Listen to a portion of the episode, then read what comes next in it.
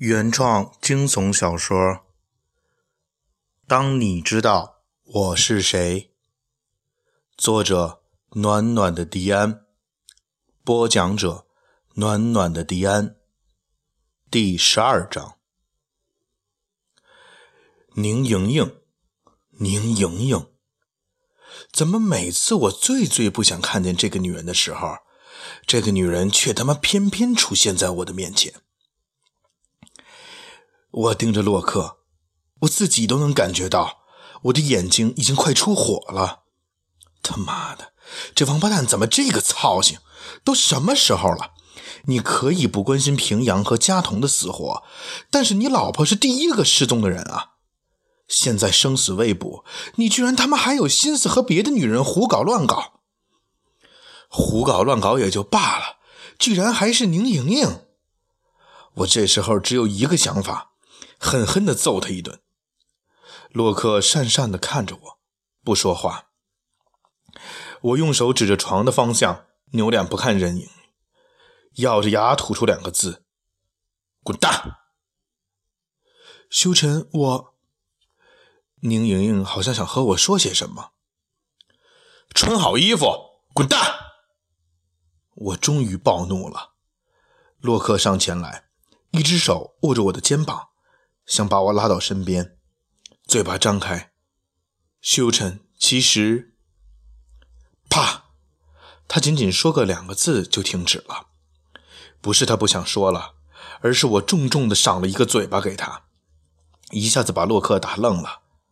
他捂着脸看着我，眼神复杂，似乎包含着不解和一点点愤怒。洛克其实是一个非常好面子的人。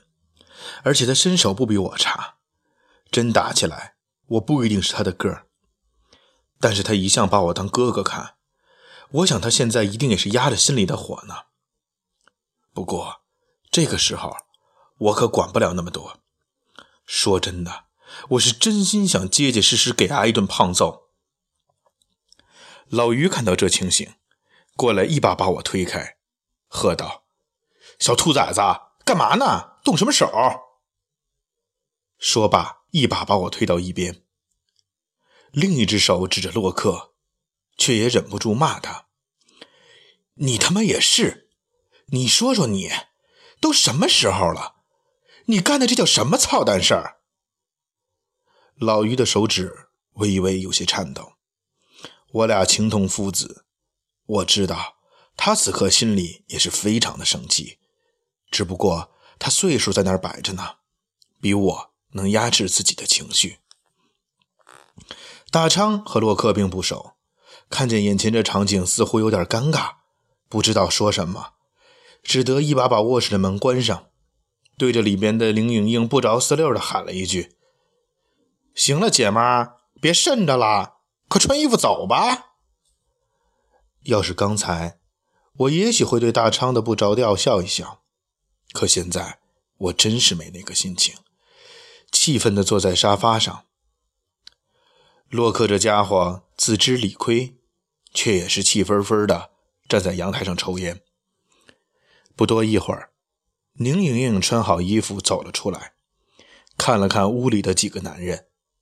我慢慢地抬起头，一句话不说，死死地盯着他。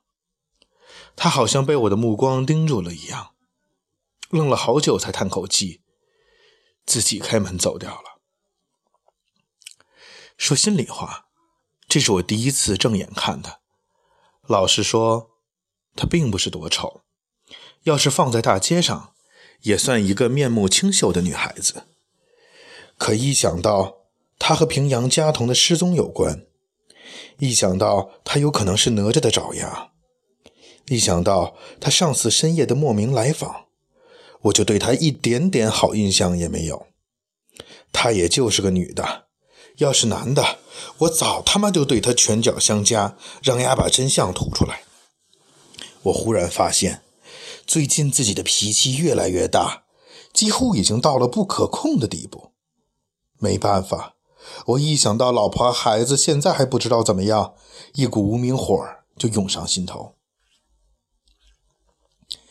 洛克这时候也抽完了那盒烟，走过来对我说：“修晨，是这样的。”我不想听，我恶狠狠地打断他：“你他妈还是人吗？我真的不想和你再说了。我和哥几个一直在追寻哪吒那个王八蛋留下的痕迹，这事儿都是因为沈娜娜而起。我他妈当时要是不管你，也许平安和佳彤根本就不会失踪。”哪吒也他妈不会把气儿撒到我头上。现在你他妈不但不为这个事儿贡献力量，反而在我和哥几个争分夺秒和哪吒斗的时候，带这个傻逼娘们儿在家胡搞乱搞。这是你家，躺在床上的应该是娜娜，不是那孙子。我知道你关心娜娜，你一直就很关心她，她一直很崇拜你，对吧？洛克好像突然情绪失控了。我早就知道，他就是喜欢你，就是因为你对平阳那么专一，他才转身嫁给我的。他妈的，他是没得选择了才嫁给我的。你丫混蛋！我再也忍不住心里的怒火，一下子从沙发上冲起来，揪住洛克的领子，狠狠地给了他面颊一拳。他没有躲避，也没有还手。我这一拳的力度。太大了，我都能感觉到他的牙齿被我的拳头震得发颤。刹那间，一条细细的血流流了下来，伴随而至的还有洛克的泪水。而这时，我也控制不住自己的感情，眼泪也缓缓地流了下来。我和洛克十年的兄弟了，十年。难道是这就是他一直隐藏在心里的结吗？老于也没有过来拉住我俩，而是不吭一声的在那里抽烟。我知道，此时此刻老于的心情没有比我好多少。过了一会儿，洛克整整自己的领子，坐在沙发上，又点着了一颗烟，抽了半颗之后。长长的吐了一口气，才慢慢说出事情的经过。今天上午，洛克正在家里检查张然过去的简历，宁莹莹忽然找上门了，说有些内幕对他讲。洛克自然是把她放进屋里，可这个女人进去之后还没有三分钟，洛克家的电话突然响了，他起身去接。那一端却挂掉了。洛克正觉得奇怪，却又想回来继续听林莹莹说下去的时候，一件怪事发生了。洛克忽然感觉到头晕目眩，晕晕乎乎的就睡着了。而当他再次醒来，就是被我的敲门声惊醒。接下来的事情，我们都知道了。难道是我错怪洛克了？我心里想：“妈的，我就知道这个宁莹莹应该有问题。”这时，我默默地怪起来洛克刚才为什么不和我们说清楚，这样我是一定不会放那个女人走的。我此时也不想多说什么，拍拍他的肩，递给他一张纸巾，示意他擦掉嘴角的血渍和泪水。他看了我一眼，无奈地摇摇头，接过纸巾。却也没有多说什么。我明白，此刻他的心情也一定是非常的纠结与无奈。不管怎样，这事情也许会在我们哥俩心里留下一个结。只是现在我们没有时间想这个问题。哥儿几个目前的想法，不说都是一样的，就是晚上再到西直门走一走。简短杰说。晚饭过后，我、老于、大昌、洛克一行四人再次开车到了西直门高粱桥。可是令人失望的是，四个人来来回回的在桥上寻摸了半天，还是没有什么有价值的线索。而这时，月亮忽然透过云彩露了出来。这时我惊奇的发现，在白天看到的那块汉白玉石头的顶端，依稀有几行字迹影影绰绰的被照出来。我刚要走过去，突然传过后面洛克摔倒的声音，我回头看过去，他狼狈地爬起来，嘴里骂骂咧咧的。我刚想过去看看他怎么样，突然他惊叫一声，然后惊慌失措地看着我们仨，面色惨白地说：“、出事儿了！怎么了？”我着急还没好气儿的问他。洛克颤抖的说：“这、这里，这个桥洞里。”一有一个人的断臂。呃，今天故事的结尾呢，有一个关于更新时间问题和大家聊一聊。呃，这周呢，因为事情比较忙，然后周一般情况下我都是周三会更新，这期没有来得及更新。那我也看到后台包括 Podcast 的评论，有朋友问说怎么没有更新。然后还看到了，呃，新的订阅的朋友在荔枝的后台有新的订阅的朋友，还有新的这个点赞的朋友，非常非常感谢大家，特别感动。呃，一周的时间没有更新了，大家还在坚持收听和订阅，让我特别开心啊，也也特别有动力把这个故事继续讲下去。那我就今天借着录音的结尾，跟大家简单的汇报一下。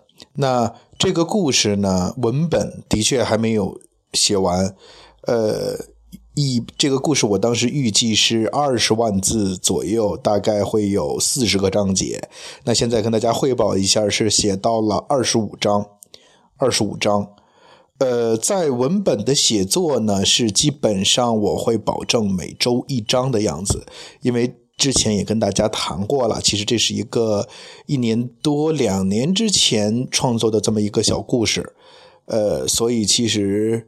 呃，有一些存货，但是在后续的录音的过程中呢，也会去修改其中一些错误的逻辑和不合常理的故事情节，所以基本上不说是推翻原来所有的故事吧，但是至少是有百分之四十左右的故事架构是随着我录音的过程在逐渐的修改。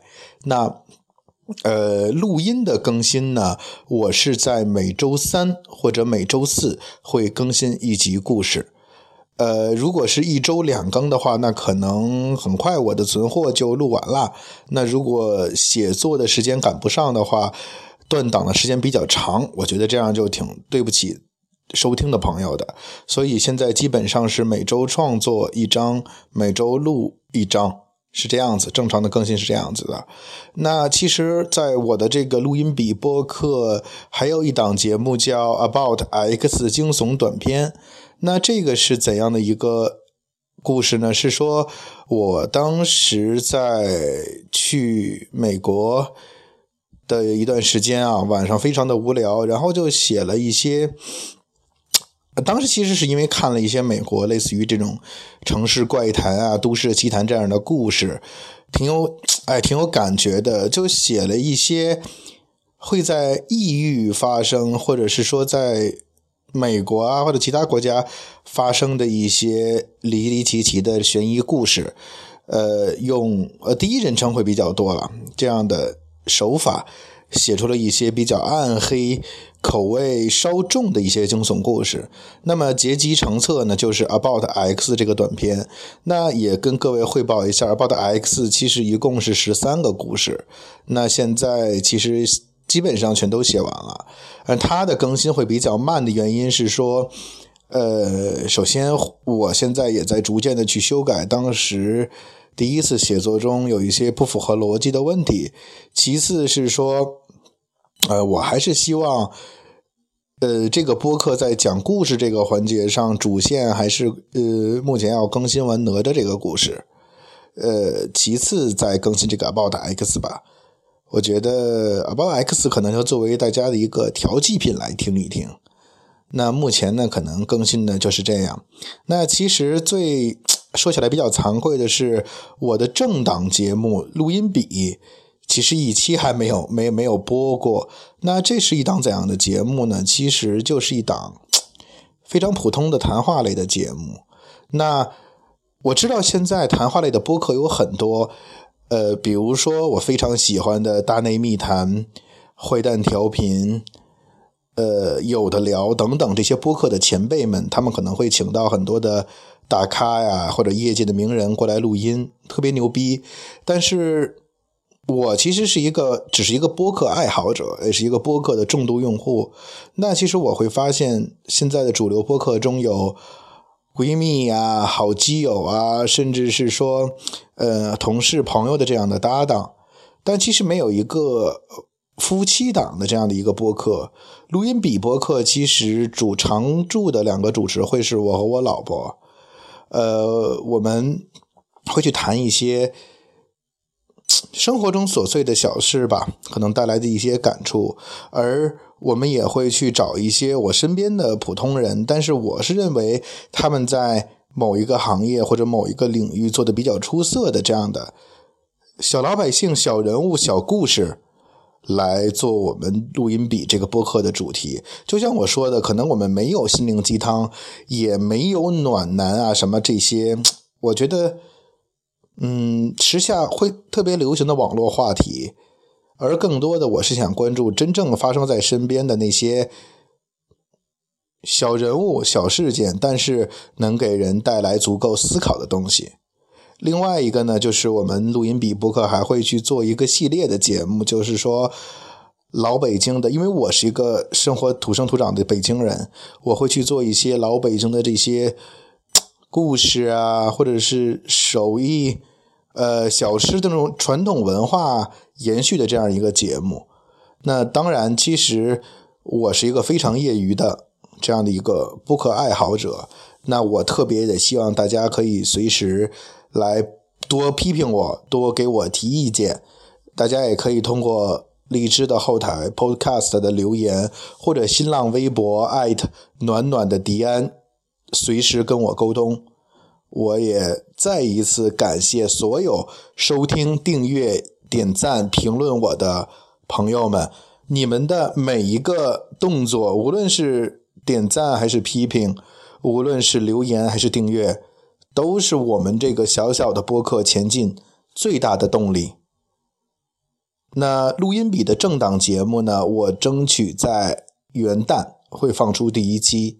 那第一期可能就是谈一谈我们为什么要做播客，为什么要叫录音笔，以及我写的惊悚故事，以及哎，就是一些乱七八糟的小事儿吧。好，那今天就跟大家聊这么多，谢谢大家。再见。